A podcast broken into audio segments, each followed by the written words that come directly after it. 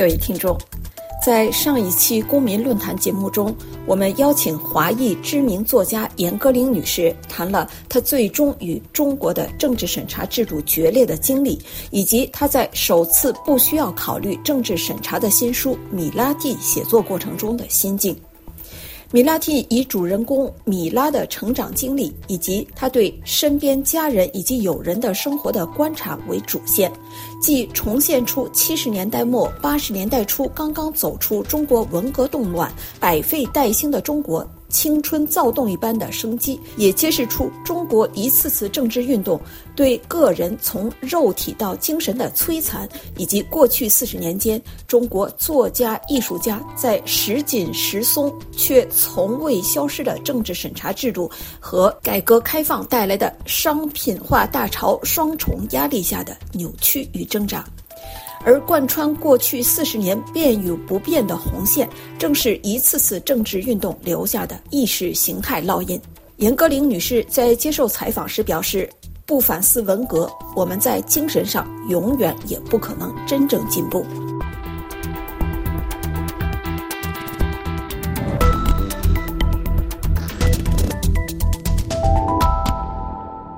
您这本书这个米拉蒂突出主题呢，一个突出的主题啊，就是创作自由。您从书中人物的这个经历呢，从各个层面分析着这个创作自由和审查的这个关系。呃，其中这个人物这个父亲米肖呢，他呢其实意识到自己的作品呢虽然是频频获奖、名利双收，但是他其实已经在走不出那个时代的意识形态的那种呃，您说是基因密码，他为此而痛苦。您是在中国长大，青年时期也是在中国度过，呃，您。自己是否也有过这样的困惑？嗯，我觉得我我好像比我爸爸他们那代人要幸运很多，因为首先我出国的时候只有三十岁，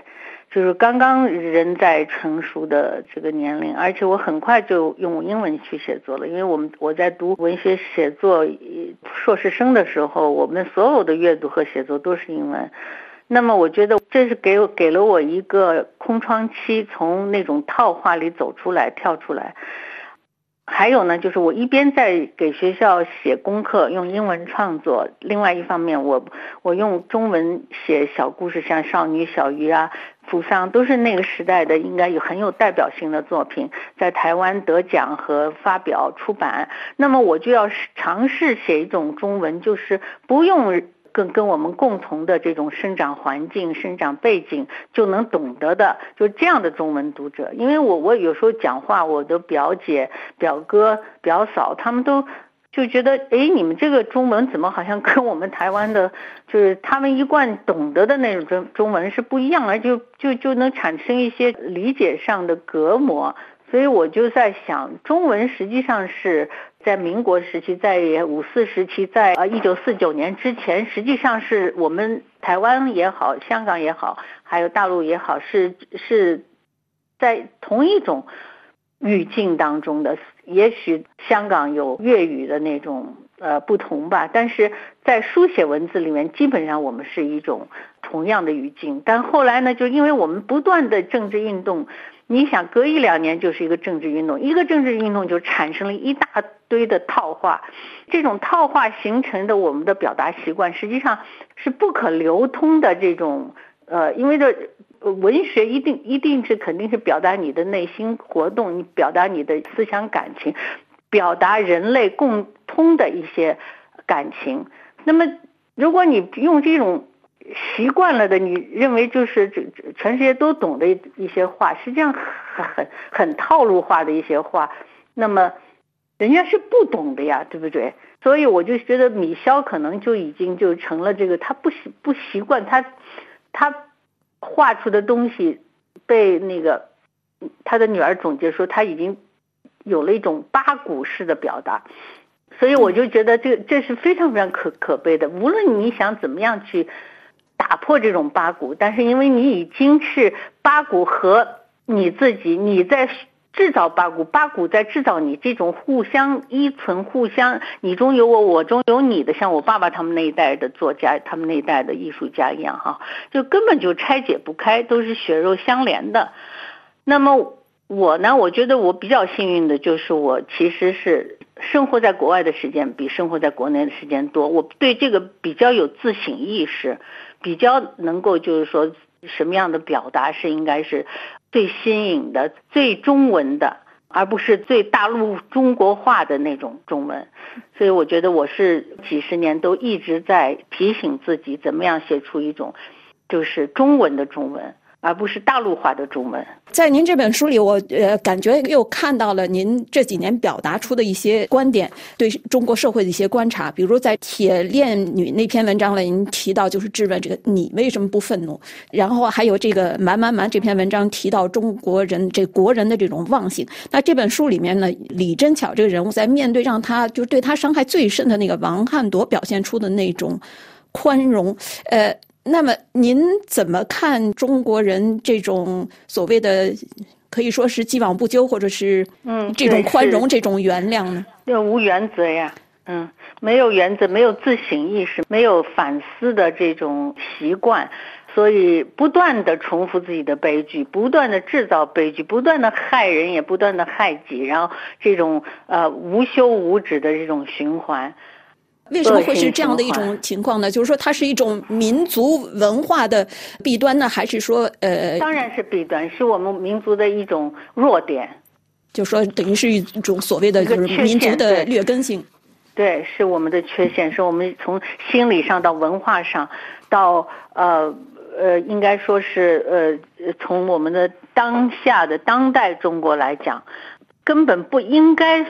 再发生的，因为我们现在跟全世界都连着呢。你要只要想，你要主动一点，就可以明白什么信息是在骗你，是骗子；什么是真正真实的东西。你完全，其实在中国大陆，你只要想得到真相，总是能得到，可能不像国外那么容易，对吧？但是就是说，很多东西你不必去通过。媒体去取证，对吧？就你其实是凭自己的直觉。如果你有对整个的中国四九年以来的历史有所反省的话，你就发现哦，原来他们有很多共通的东西。每一次的运动，每一次发生的悲剧，对老百姓实际上有有很多东西是相似的，或者甚至是完全相同的。所以，如果说你对整个的当代的中国每一次的悲剧都记住了，都反思过了，都反省过了，都检查过了的话，就是自我检查，对吧？作为一个民族的一份子，你去检查，你就会发现，干嘛我们这么愚蠢的，一次又一次的要重复在这个，就像一个 orbit 一样的，就是一个一个运行轨道一样，你就逃脱不出它的那种引力。就是整个民族来说，它。本来就是一个糊里糊涂的一个民族，对吧？就向前看，什么叫向前看？对不对？就是被被人家咬了，被人家打了，都从来不去追究为什么是我招打呀，还是他这个人就是一个恶棍呢？对吧？这到底怎么回事？我们怎么怎怎么就没有搞清楚谁就是根性到底是什么？我们的悲剧的根在哪里？每一次没有，所以悲剧就重复发生在这个民族身上。那特别是在共产党统治以后的这么多年。他想让你忘掉的，他可以想尽一切办法让你忘掉，用媒体、用导向、用各种各样的、用洗脑，对吧？本来一个民族就就没什么记性，记性就很差。你看我们在唐朝的杜牧来写《阿房宫》的时候就已经说了呀，对吧？秦始皇统一中国以后，只有只有两代人，对吧？秦人不暇自哀，而后人哀之；后人哀之而不见之，后人而复复哀后人也。那么就一代一代的人挨的都是前人，你自己正在重复前人的悲剧啊？为什么会重复啊？因为你老在你不为自己悲哀，你悲悲哀的是你才有你空下来，你只能去悲哀前人的悲剧。这就是因为这个事就是重复的根结，所以我就觉得中国人命真苦啊！怎么会形成这样的一种民族性格？您这部作品里面另外一个很突出的主题呢，就是美与丑、好与坏的这个评判。主人公米拉蒂呢，他总是就是从孩子的时候就开始呢，就是他以美和丑来分析这个世界。所有在他眼中看的是就是我们所说的这个做人的艺术的这种违心的表现，在他来说都是丑。那么书中也塑造了真巧这个人物，她呢是一个被社会被看作是一个被毁了的女性，也就是她等于在某种意义上是被排斥在一个边缘，但是她却有这个女侠一般的勇敢，她去支持帮助这些呃落寞的这些文人，在他们困难的时候，在他们遭难的时候，好像这个中国社会里面对这种美与丑、好与坏的这个评判，这个价值评判好像彻底颠颠覆掉了，不知道什么是好，好像也不知道什么是坏，什么是美，什么是丑。那这种混乱是可以看作是一种见仁见智的这样一种结果呢，还是说实在是一种价值颠倒、价值缺失的呃结果呢？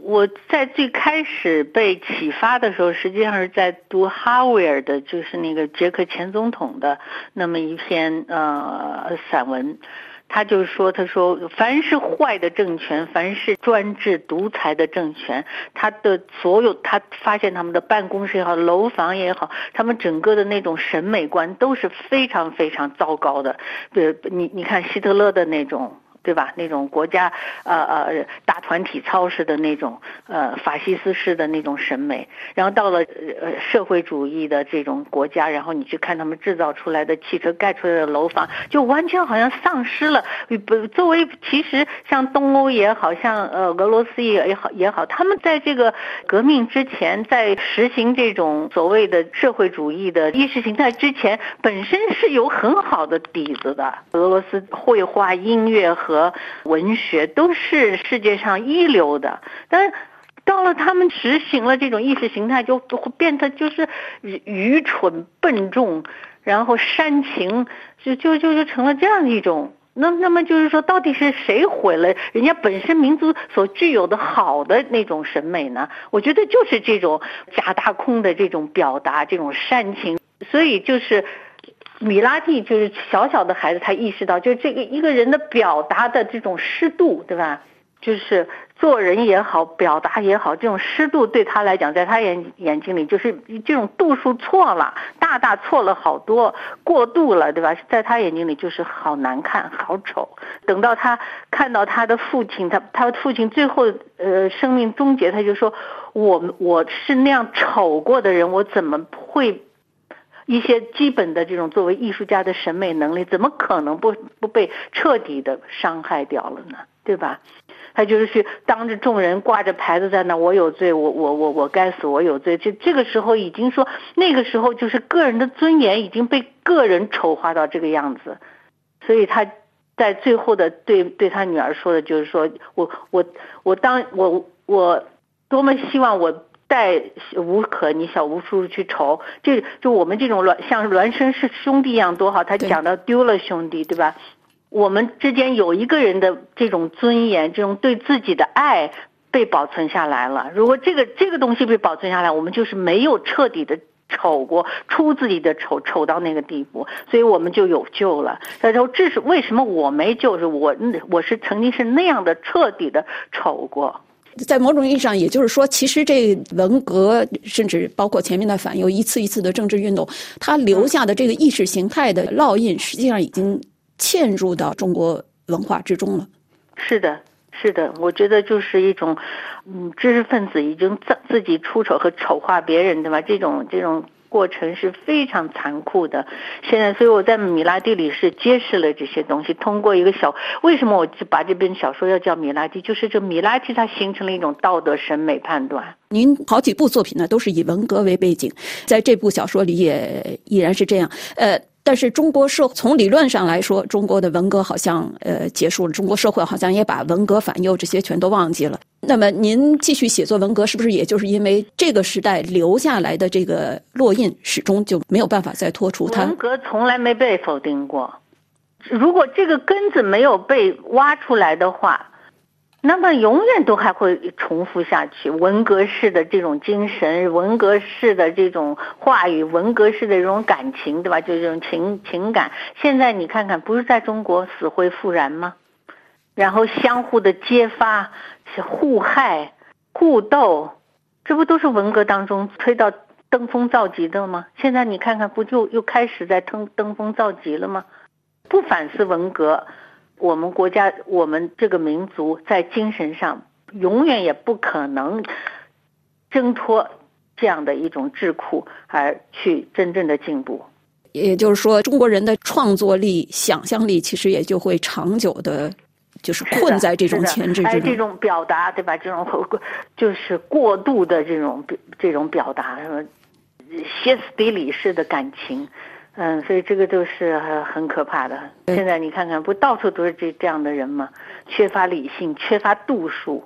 这种度数都是错的。您这本书，您很就是写到八十年代初，中国社会就是在文革之后解放一种爆发性的那种活力。呃，那您觉得中国近几年自由的空间在不断的在收紧，文革呢也在回潮。您觉得中国社会呃，就是换一个领导人或者是呃其他的变化，中国还会再出现重复八十年代那种爆发式的那种解放吗？我想重复大概是呃我并不是进步的，因为我觉得世界已经走到现在，文明已经甩了我们好几条马路了，对吧？所以我觉得我们再一次如果能够有复兴的话，这种再一次的整个的文化的这种复兴的话，我觉得是可能是另外一种方式，但是我相信它一定会到来的，迟早就是说，要不就是两一两年，要不就是五六年，最迟不过十年，它一定会复兴的。因为这就是一种规律，谁也不可能把把一个民族压制到这种地步，可以往下持续的。因为这个民族已经睁开眼睛看到了，知道什么是文明，什么是进步，看到了其他的我在跟我们平行走着的这些国家，这些大国现在是什么样子？不像北朝鲜，北朝鲜从来没睁开过眼睛，他的国门从来没有开过，他也没有真正的和外面联网。那我感觉米拉蒂这本书好像对中国的过去四十年走过的道路做了一个总结，也对您自己的创作生活好像做了一种总结。那您现在以这种新的、完全独立于中国审查之外的，呃，这样的一个呃创作生活，您是否也觉得创作上也有一个转折呢？当然呀，我觉得我首先要把自己。解放出来，把从各种各样的嗯对审查制度的那种揣摩呀什么的，过去我是有的，因为这在潜意识里已经形成了一种对自己的一种红线，对吧？你你怎么样要把这些红线都给自己解开？这不是说嗯在潜意识里形成的一些东西，你能在上意识能够就很快解开。所以我觉得我会有意识的来做这些。我觉得我。在将来的创作里面，当然一定会更加的自由和独立吧。现在我也很难讲能够做的做好做到多少，因为这种东西长期的读画是你已经不没有感觉了。所以我觉得下面的写作，选择什么样的题材，怎么写，对我来讲都是一个挺大的一个考验吧。